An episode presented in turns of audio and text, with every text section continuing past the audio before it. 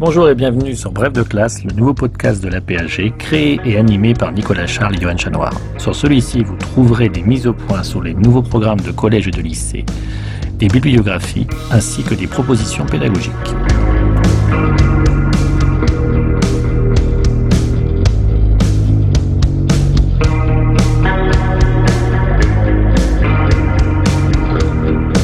Bref de classe, une émission en deux parties. Tout d'abord, une présentation par un spécialiste des grands enjeux du thème au programme, puis ensuite un personnage et un document représentatif de la période. Document que l'on peut télécharger sur aphg.fr et le réutiliser en classe.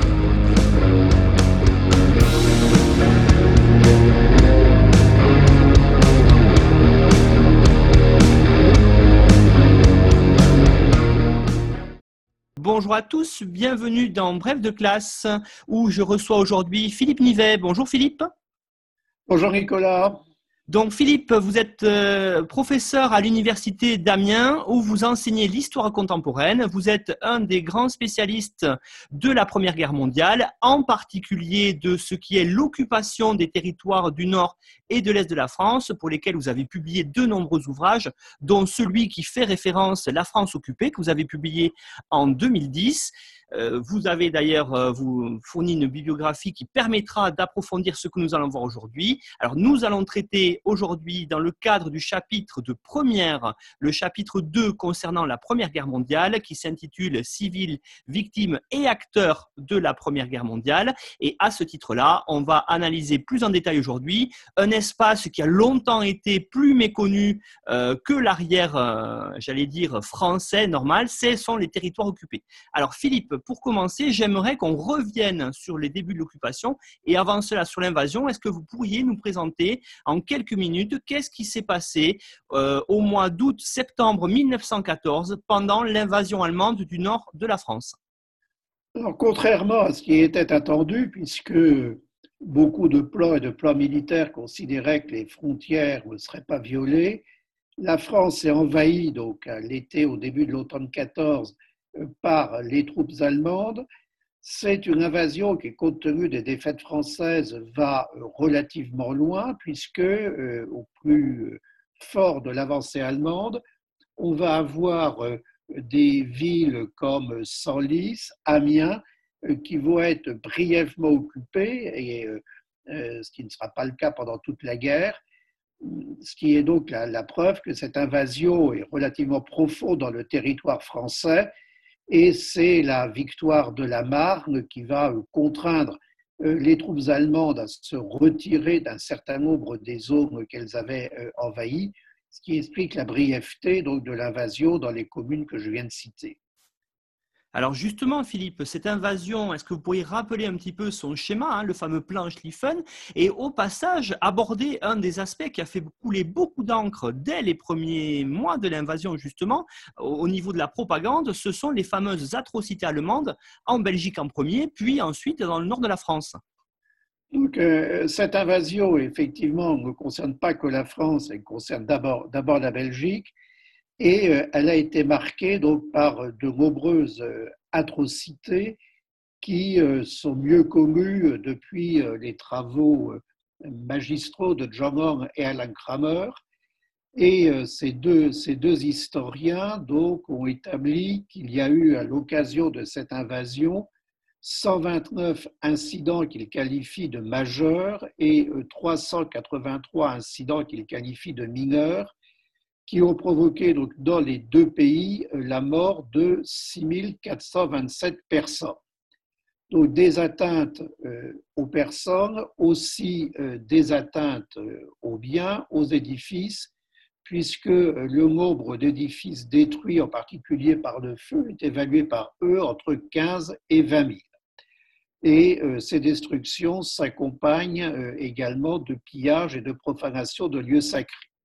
Ce qui a aussi beaucoup marqué les opinions, c'est euh, l'existence de viols commis dans cette période euh, d'invasion et euh, également des déportations de civils vers l'Allemagne. Donc on a des phénomènes qui concernent à la fois le territoire belge et le territoire français.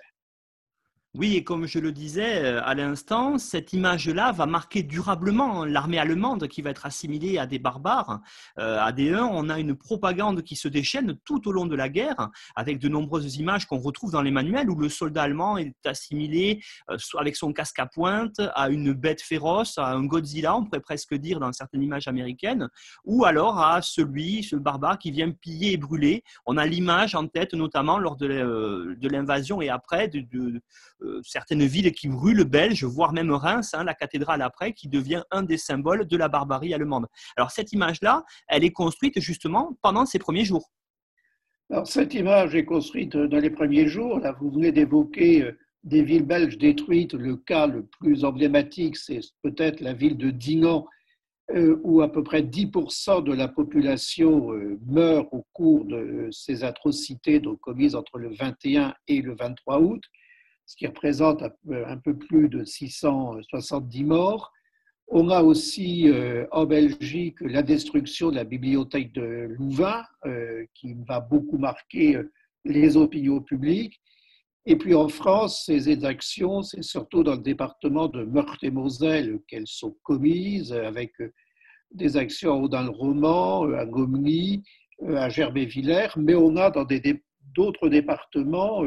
des phénomènes qui vont euh, marquer aussi euh, l'opinion, comme l'exécution du maire de Senlis, donc euh, dans, l'Oise, qui sera par exemple représenté par l'affichiste et graveur forain dans, un, dans une œuvre qui montre bien en quoi ces différentes exécutions ont marqué les opinions publiques et euh, au-delà, effectivement, euh, d'un thème de propagande, il y a des commissions d'enquête qui sont formées euh, en France et en Belgique pour attester de ces atrocités commises par les Allemands, aussi dans une perspective de demande future de réparation à l'Allemagne. Oui, on pourra d'ailleurs peut-être évoquer ce qui se passe euh, après-guerre, hein, qui a été euh, souvent vu par certains historiens comme un prélude à ce qui se passera à Nuremberg. C'est le procès de Leipzig euh, qui justement va juger ce qui a été commis à l'invasion et pendant l'occupation. Alors j'aurais aimé, pour poursuivre la discussion, Philippe, qu'on voit maintenant un petit peu quels sont les territoires belges, mais aussi français, qui passent pendant plus de quatre années sous domination allemande. Alors, la Belgique est pratiquement entièrement euh, envahie. Euh, quant à la France, c'est une fraction du nord et de l'est du territoire qui est envahie. C'est dix départements qui sont touchés par l'invasion. Un département est entièrement envahi, c'est le département des Ardennes. Et on a neuf départements qui sont partiellement envahis, c'est le Nord, le Pas-de-Calais, l'Aisne, l'Oise, la Somme, la Marne, la Meuse, la Meurthe-et-Moselle et les Vosges. Alors, les fractions euh, occupées de ces départements euh, varient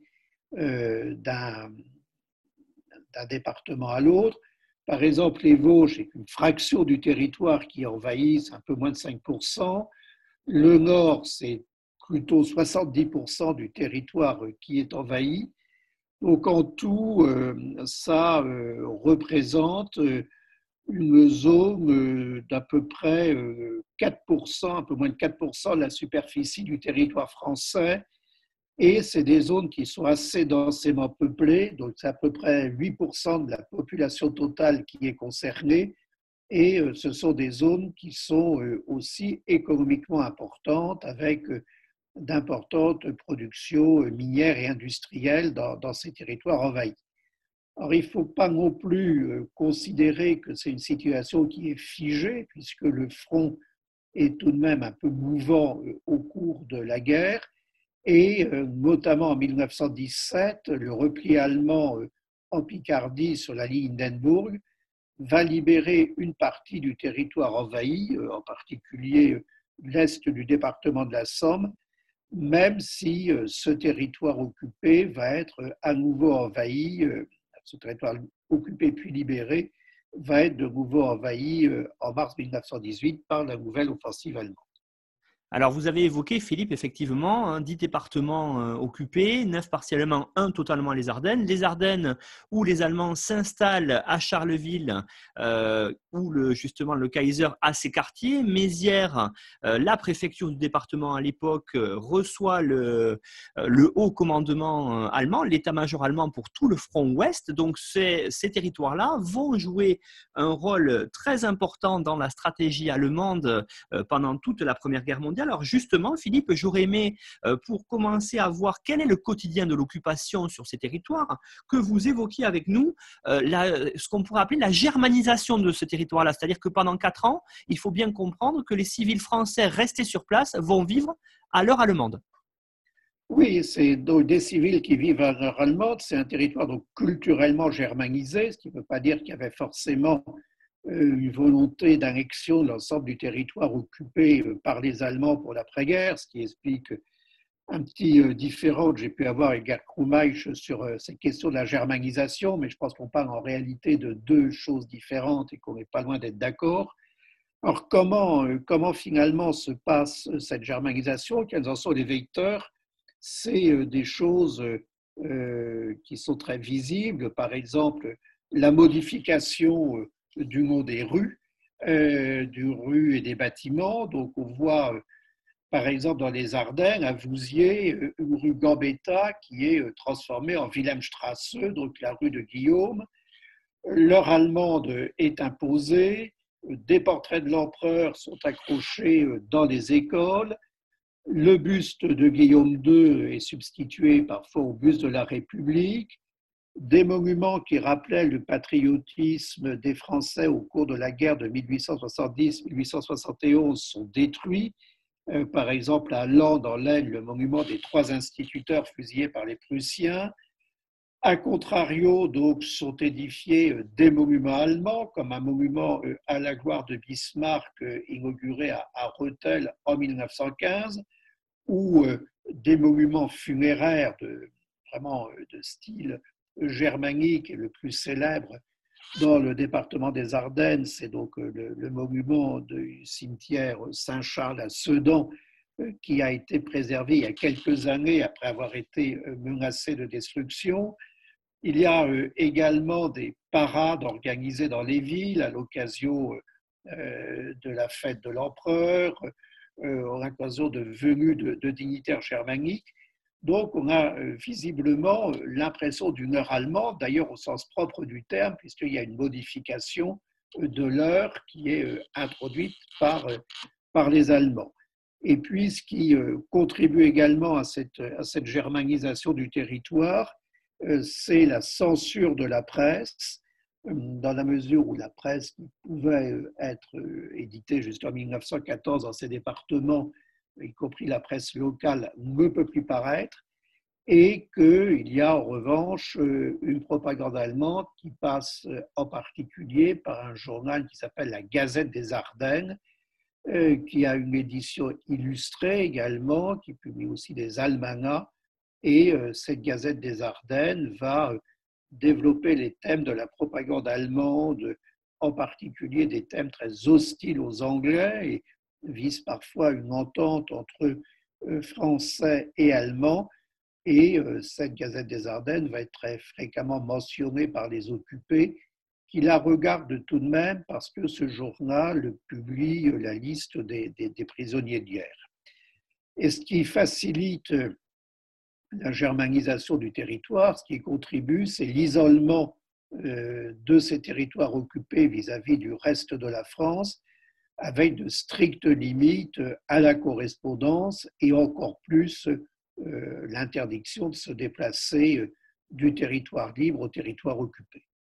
Alors justement, hein, vous l'avez dit, cette occupation, la présence de nombreux militaires allemands euh, fait que euh, pour les civils restés sur place, majoritairement des femmes, euh, puisque les hommes en âge de se battre ont été mobilisés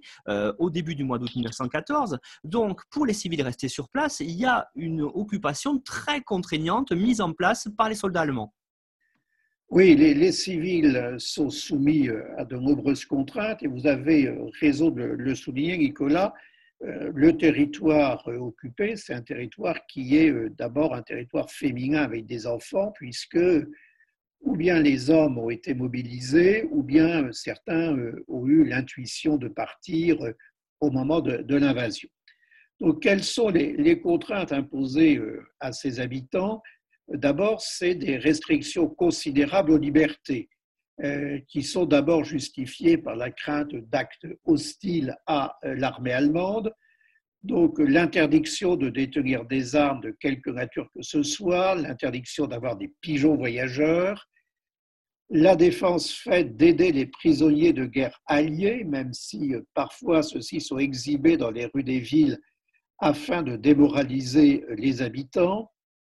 la circulation est à peu près impossible entre les différents villages de la zone occupée. Pour aller d'un village à l'autre, il faut un laissez-passer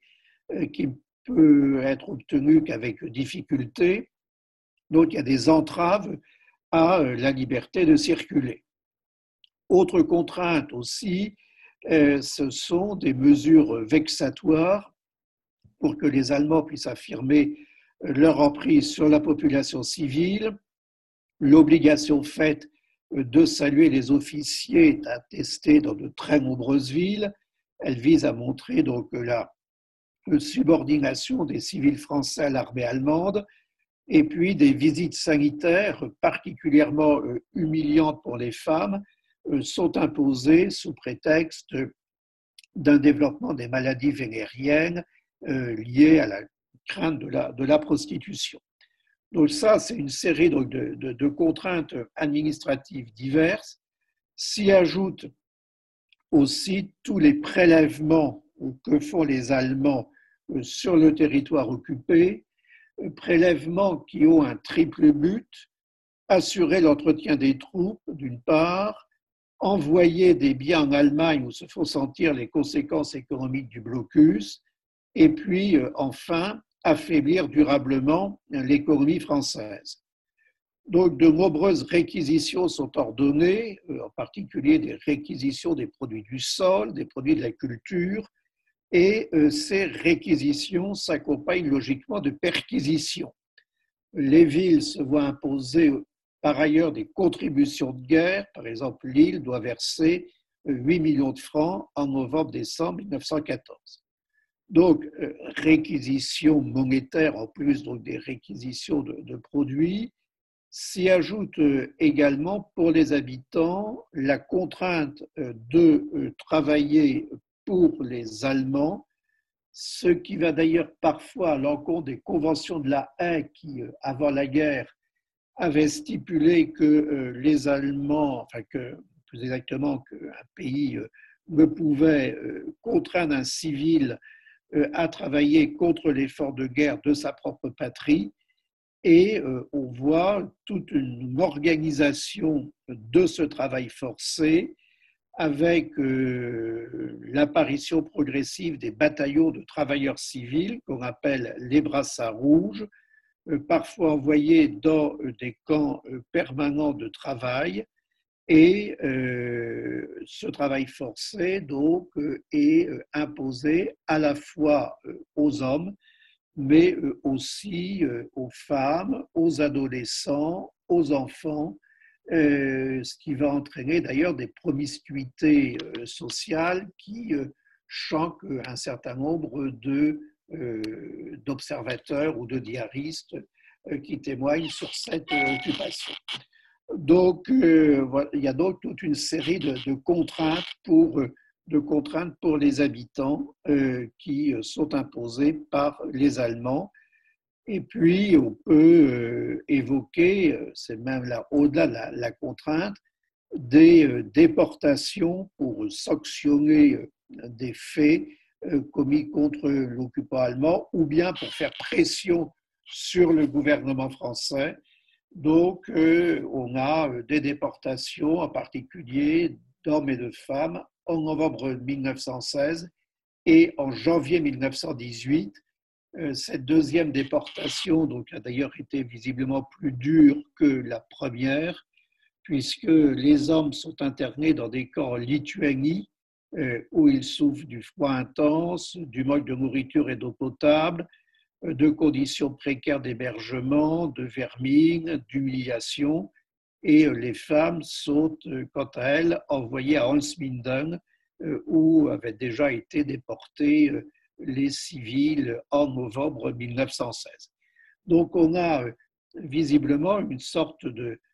politique de contrainte, voire une politique de terreur à l'égard de la population à certains moments, pas toujours, puisqu'il y a des périodes un peu plus calmes, euh, qui euh, expliquent pourquoi les occupés ont ensuite, ont ensuite eu le sentiment d'une occupation particulièrement dure. Oui, et puis il faut rajouter aussi, Philippe, les effets du blocus allié euh, maritime principalement, qui avait pour but d'étouffer économiquement euh, le Reich allemand. Et donc, euh,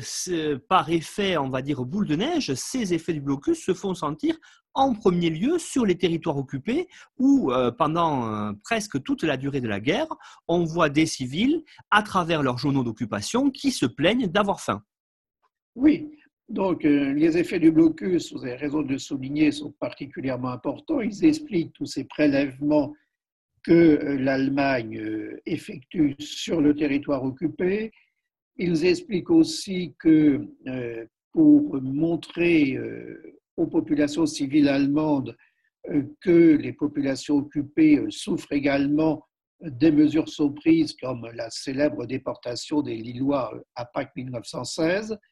et donc, tous ces prélèvements, toutes ces contraintes expliquent qu'on est dans une économie de, pénurie qui va progressivement donc, euh, entraîner euh, des troubles alimentaires qui sont considérables dès l'hiver 1914-1915. Les diaristes le, le soulignent très bien. Et euh, dans cette Première Guerre mondiale, qui est aussi marquée par une politique euh, humanitaire, les occupés vont échapper tout de même à la famine avec euh, la mise en place, euh, notamment par Hoover, du comité américain qui devait d'abord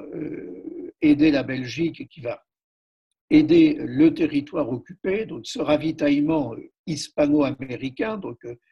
de la part de deux États neutres jusqu'en 1917 pour les États-Unis, ce ravitaillement donc hispano-américain va passer par ce qu'on appelle pour le territoire occupé le comité d'alimentation pour le nord de la France qui va euh,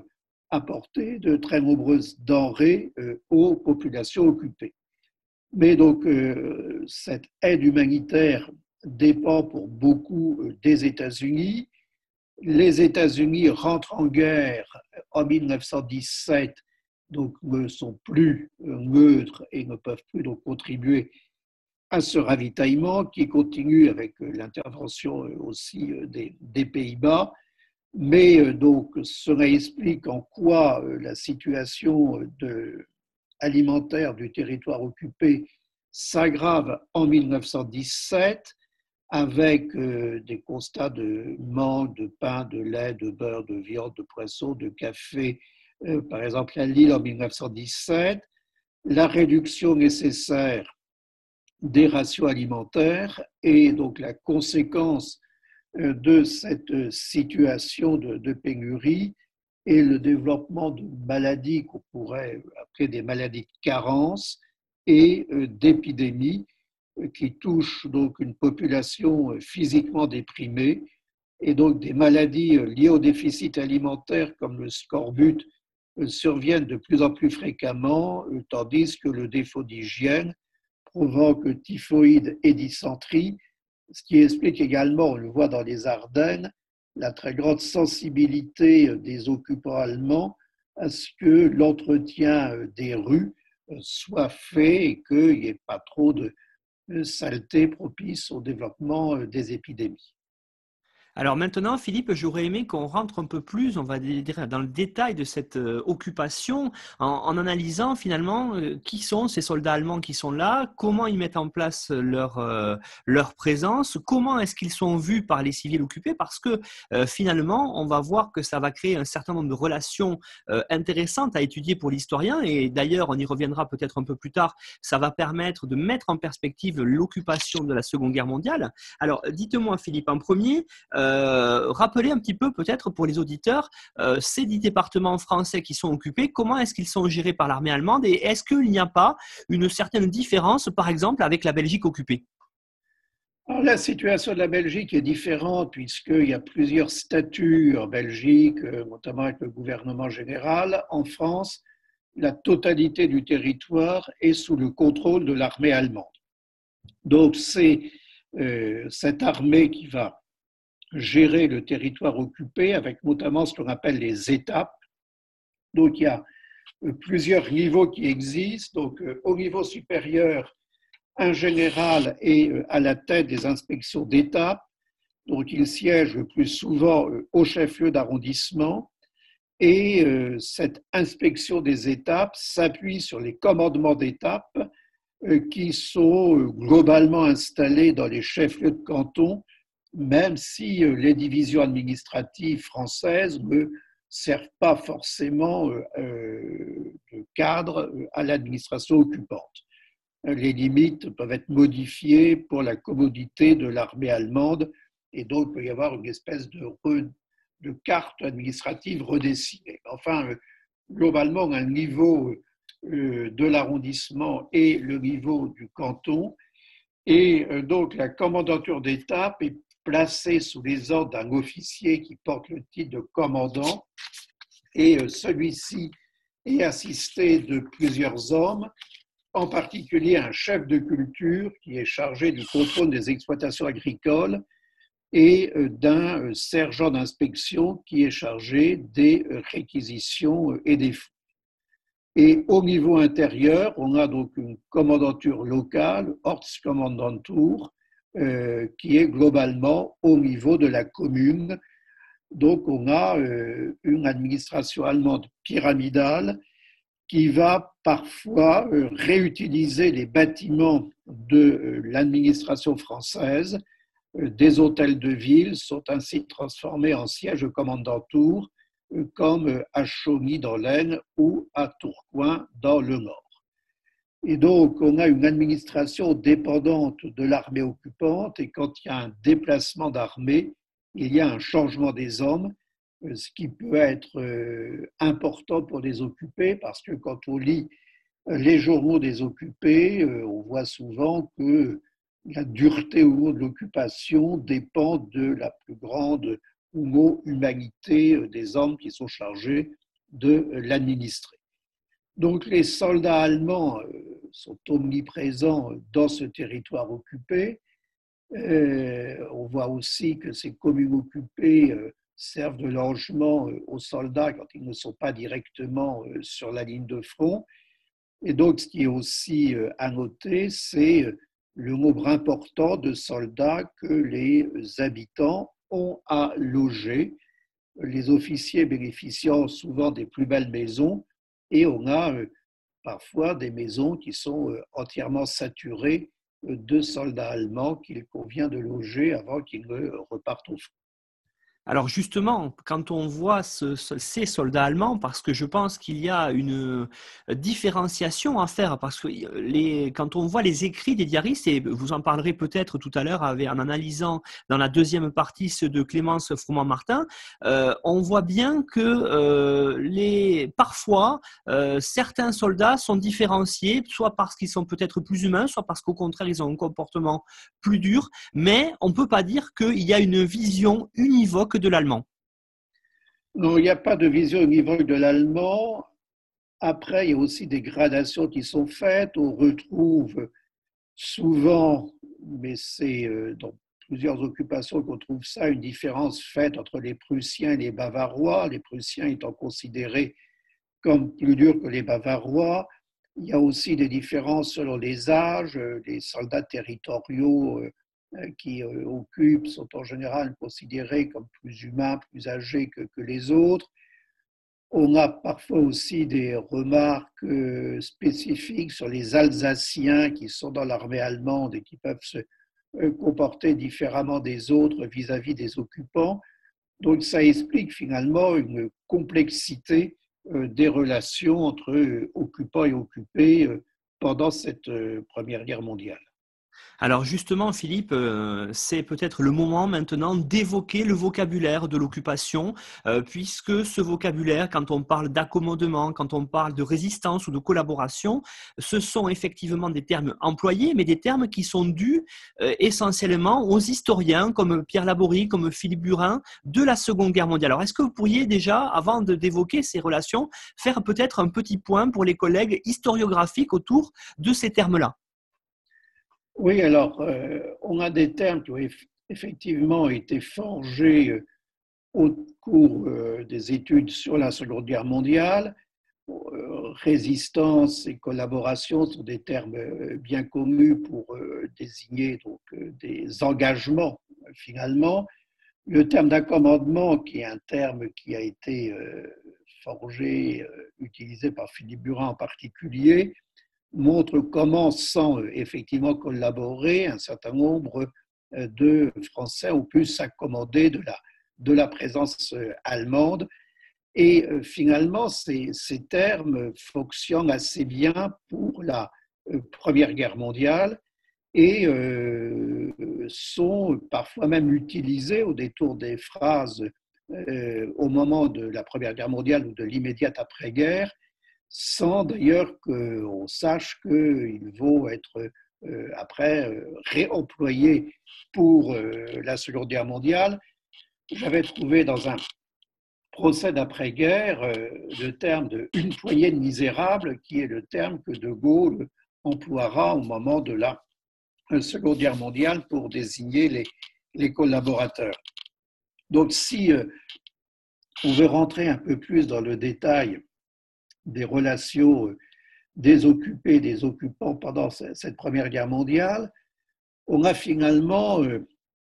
toute une gradation. Euh, on a des cas qui relèvent d'une collaboration, c'est-à-dire quelques Français se mettent au service des Allemands pour les aider dans leur perquisition, dans leur recherche de l'or, pour dénoncer euh, certains de leurs compatriotes. Il y a des groupes qui, euh, on y reviendra, vont être jugés euh, après la guerre pour s'être mis au service de la police secrète allemande. A contrario, il y a des civils donc, qui s'engagent dans une résistance active contre l'occupant en formant ou en participant à des réseaux et euh, ceux-ci donc, ont une double mission, donc euh, collecter des renseignements au service des Alliés, euh, favoriser le passage des lignes pour de jeunes hommes, éventuellement donc aider à ce que ces hommes puissent ensuite s'engager dans les armées alliées. Et beaucoup de ces réseaux sont animés par des femmes. On a quelques grandes figures, comme en particulier Louise de Bétigny ou bien d'autres femmes comme Louise Tullier ou la princesse de Croy qui participent au réseau dirigé par la célèbre Edith Cavell. Alors justement, Philippe, quand on analyse ces euh, comportements-là, euh, on voit bien que, vous l'avez bien très bien dit, ce sont la collaboration, la résistance, ce sont des comportements euh, en termes de numérique marginaux. Hein, la, grande majorité de la population est dans une, dans une phase, on va dire, d'attente, mais j'aurais aimé savoir quand même comment ça se passe au quotidien face à l'allemand, dans la rue, dans le village, quand on va à la commandante est-ce qu'il n'y a pas quand même des gestes qui permettent d'appréhender un certain nombre de comportements euh, différents? On, observe toute une gamme d'attitudes euh, euh, dans ces relations donc, entre les occupants et les occupés. Or, il y a des gestes de refus qu'on ne peut pas qualifier forcément de gestes de résistance, le refus de saluer les officiers, le refus d'assister aux concerts organisés sur la presse publique, des moyens détournés d'afficher les trois couleurs du drapeau français interdit, par exemple des jeunes filles, filles d'un papetier qui mettent des craies de trois couleurs dans, les, dans une vitrine pour que le blanc, le bleu, blanc, rouge soit reconstitué. Donc, ça, c'est des petits gestes pour affirmer donc, sa, sa qualité de français. Et puis, euh, parfois aussi, un recommandement à la présence des militaires allemands que l'on côtoie au quotidien, parce que même si, euh, effectivement, il y a toute une politique de terreur, telle qu'on a pu la définir tout à l'heure, qui est mise en place, il y a des périodes plus calmes et il y a euh, le sentiment parfois des occupés de l'humanité de l'occupant, surtout quand celui-ci rend des services aux civils, apportant de la nourriture aux civils, les aidant à faire passer du courrier et euh, un certain nombre d'occupés, euh, après la peur au moment de, l'invasion, découvrent une certaine humanité euh, des soldats allemands qu'ils identifient aux soldats français et ont la, conviction, ont la conviction d'un sorte de malheur partagé. Donc, ce qui explique que parfois les, les relations sont beaucoup moins tendues entre occupés et occupants, avec ce cas particulier qui interpelle beaucoup à l'époque, qui est une sorte de thématique obsessionnelle, c'est les relations amoureuses qui peuvent exister entre femmes françaises et soldats allemands. Et Madeleine de Bruyne a consacré un grand livre à la question il y a quelques années. Et euh, là, c'est euh, une thématique euh, qui apparaît très souvent dans les sources, donc il ne faut pas non plus être perdu par l'effet de source et considérer que c'est une généralité. Mais il n'y a pas que des cas de prostitution, il y a de véritables histoires d'amour qui apparaissent, euh, à raison de la longueur de la guerre, de la solitude d'un certain nombre de ces femmes, d'une volonté d'intimité partagée. Et euh, on aura même des cas, il y a un cas qui a été publié dans les Ardennes euh, qui est assez célèbre, de femmes qui vont partir en Allemagne après la guerre pour suivre l'allemand dont elles sont tombées amoureuses pendant la guerre.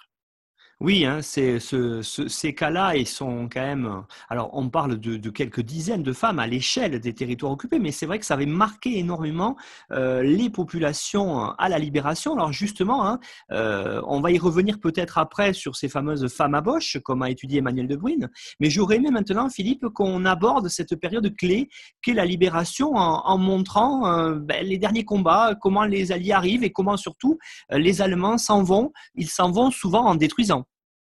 Oui, alors il y a parfois plusieurs libérations. Je l'ai évoqué tout à l'heure, en 1917, les Allemands s'étaient retirés euh, sur la ligne en libérant une partie euh, de la Picardie. Il y a ensuite donc le retrait allemand euh, en déroute en 1918 et dans les deux cas,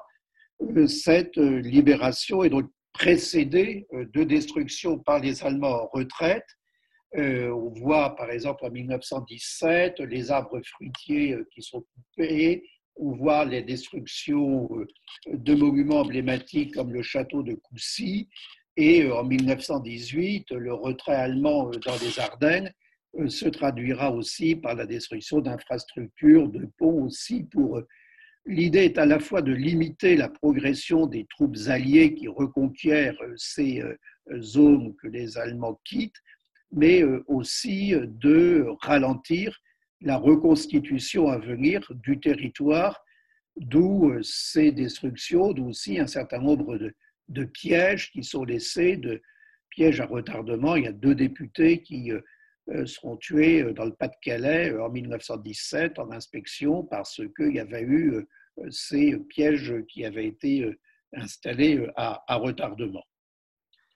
Alors justement, Philippe, par rapport à ça, euh, les Allemands s'en vont, les Alliés arrivent, et puis on va, alors on est peut-être ici en train d'aborder le chapitre 3, hein, qui est celui des, sorties de guerre, mais je pense que c'est ici le moment parce que ça peut donner un exemple différent euh, de ce qui se passe sur le territoire national. Donc les Alliés arrivent, c'est la libération, il y a une joie qui est présente, et justement, vous parliez à l'instant de ceux qui ont collaboré, de ces fameuses femmes à Bosch. Alors comment ça se passe? Parce que là aussi, on a souvent en tête les images de la libération de 1944, la fameuse tondue de Chartres. Mais comment ça se passe en 1918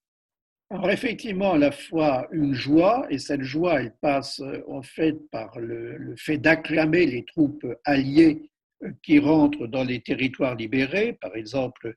le 17 novembre 1918, le départ de l'occupant de Sedan euh, est célébré avec l'entrée en ville du général Gouraud, donc le commandant de la 4e armée, et les soldats du général Pershing qui ont participé à l'offensive victorieuse sont également acclamés par les Soudanais. On a le même euh, accueil extraordinaire réservé euh, aux troupes de la libération à Lille, selon témoigne un certain nombre de diaristes. Donc on va acclamer les libérateurs, qu'ils soient français ou alliés. Et puis on a euh, ce qui a été découvert par les historiens ces dernières années autour de leurs recherches et qui n'était pas forcément, en particulier dans le cas français, bien connu, on a quelques exemples de violences populaires en marge de la libération et euh, en particulier euh, des femmes tondues, des femmes à borges qui sont tondues. Un témoignage encore inédit, euh, celui d'une jeune diariste lilloise, Marie Masquelier, l'atteste pour Lille les 19 et 20 octobre 1918, quand elle écrit À certains endroits, on voit quelques maisons endommagées, ce sont là les habitations de certaines femmes qui ont eu avec l'ennemi des rapports coupables et honteux. Quelques-unes ont été couvertes de crachats de la tête aux pieds et les gens embrassaient les gens de la ville qui les emmenaient. À certains endroits, ces manifestations-là ont été si tumultueuses que la police a dû y mettre halte là, se chargeant de punir elle-même les coupables qui, pour la plupart, ont eu les cheveux coupés. Et donc, on a aussi, euh, euh, dans des romans de Georges Simon, cette évocation des femmes tondues après la Première Guerre mondiale. Quelques soldats euh, aussi en témoignent. Bruno Cabane l'avait relevé dans, sa thèse sur la sortie de guerre des, soldats. Et donc, on a ces, phénomènes de violence populaire qui annoncent finalement ce qui va se passer sur une toute autre échelle après la Seconde Guerre mondiale, aussi sur une toute autre échelle parce que euh, les populations du nord et de l'est de la France au cours de la Première Guerre mondiale se sont globalement très bien conduites. Et le cas de, gens qui ont euh, collaboré euh, avec l'occupant ou qui ont eu des relations sexuelles avec l'occupant sont relativement rares, ce qui explique aussi que les violences populaires n'ont pas pu avoir le degré qu'elles ont connu après la Seconde Guerre mondiale. Et là, je pense que c'est une découverte de l'historiographie de ces, dix dernières années euh, de voir ces phénomènes exister déjà euh, en 1918. Donc, une fois la libération passée, il faut reconstruire ces territoires-là. Et je pense que dans le cadre du dernier chapitre sur les sorties de guerre du programme de première, euh, c'est intéressant ici de donner euh, des exemples pour ces territoires du nord de la France de cette reconstruction, puisqu'ils ont été touchés directement, euh, bien sûr, par les combats, mais aussi, vous l'avez évoqué tout au long de l'enregistrement, par les dévastations allemandes, par les pillages, par les réquisitions. Alors, qu'est-ce qu'on pourrait dire en premier pour faire la transition avec ce que vous venez d'évoquer à l'instant, euh, quelle est la reconstruction matérielle qui est mise en place? Alors, la, reconstruction matérielle va prendre un certain temps compte tenu de l'ampleur des destructions. Euh, je rappelle que on a pas loin de 350 000 maisons détruites euh, sur l'ensemble du territoire, 11 000 édifices publics également détruits, 2,5 millions d'hectares de terrain agricole à remettre en état et on a des euh, villes qui sont détruites à plus de 90%, euh, comme Lens, Bayeul, Liévin, Chauny, euh, ou des très grandes villes comme Reims qui est détruite à, 80% pratiquement. Donc une œuvre considérable à mettre en œuvre qui va prendre du temps et qui va passer d'abord par le, retour des populations c'est un point qu'on n'a pas euh, trop évoqué, mais euh, en dehors des populations qui ont, qui ont subi l'occupation, une partie donc de ces populations des territoires occupés ont vécu la guerre en exil,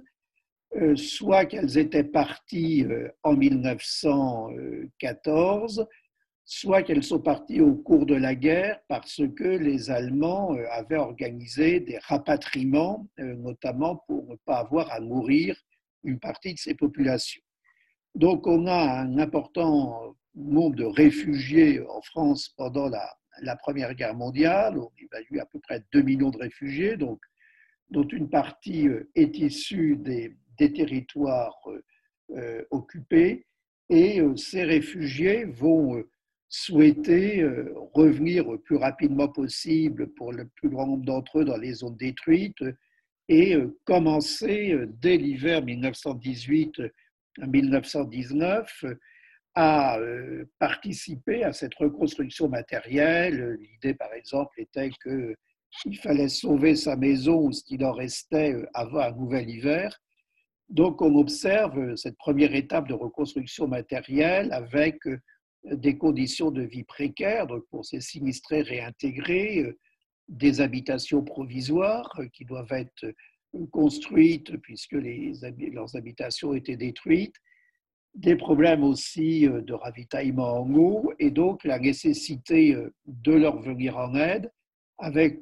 à la fois le rôle de l'État, mais aussi le rôle d'associations humanitaires françaises par exemple la Croix-Rouge, ou étrangères, euh, par exemple le Comité américain pour les régions dévastées, euh, qui s'installe à Blérancourt dans l'Aisne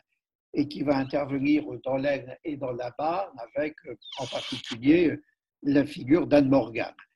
Et donc, il va y avoir cette amorce de reconstruction matérielle au cours de l'hiver 1918-1919. Et puis,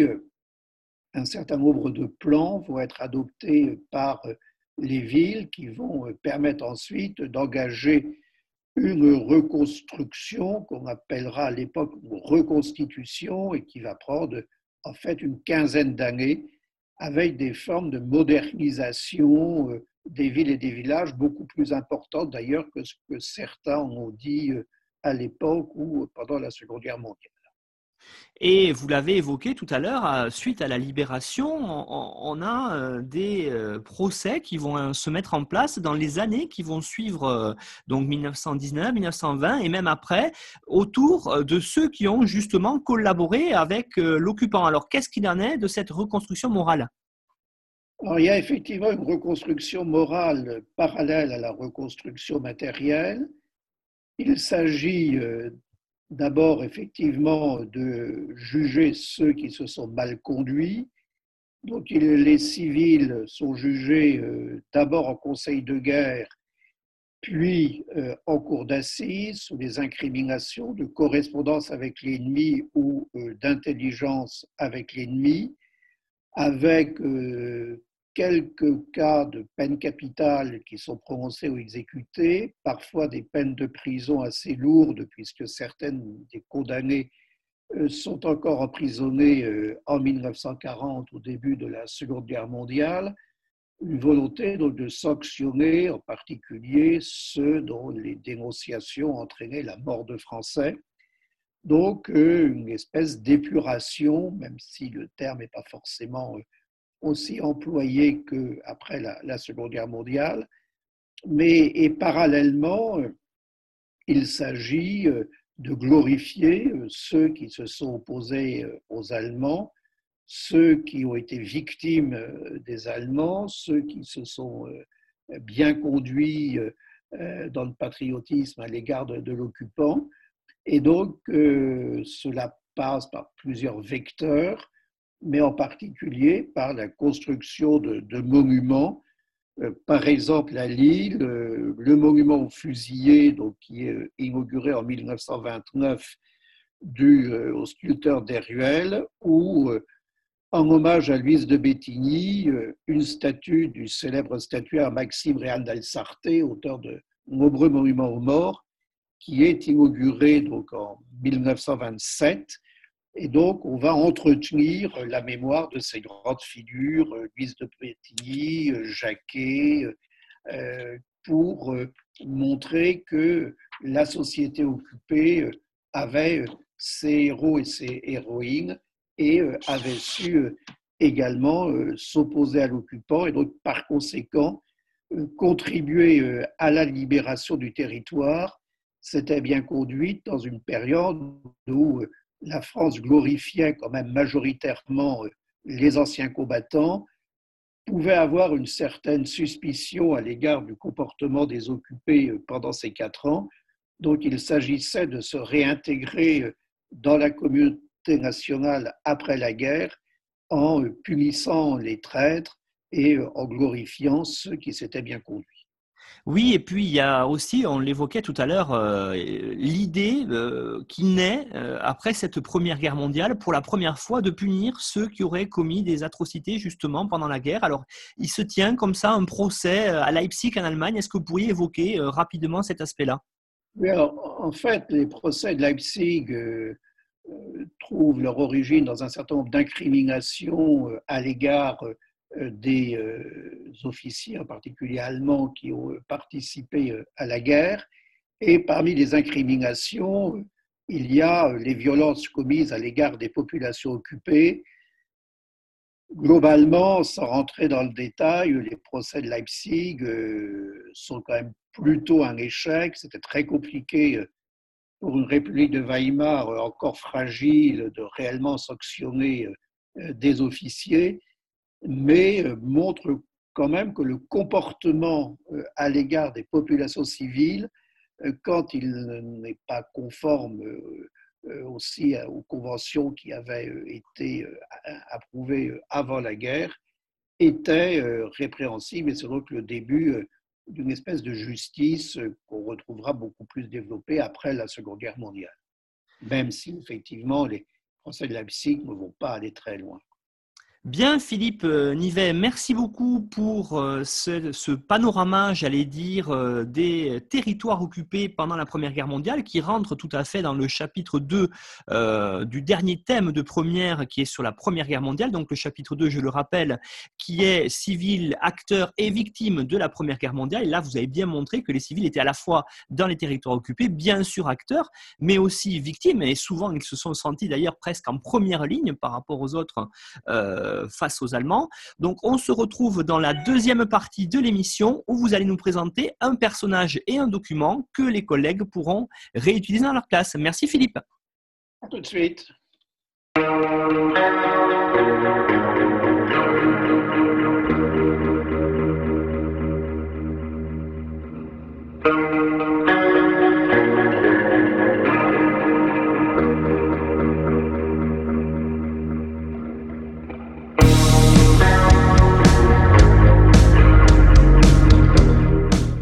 Retrouvez-nous sur Twitter, at brefclasse. Tout le contenu de l'émission, la bibliographie, les documents exploités par l'auteur sont disponibles sur le site officiel de la PAG www.apag.fr.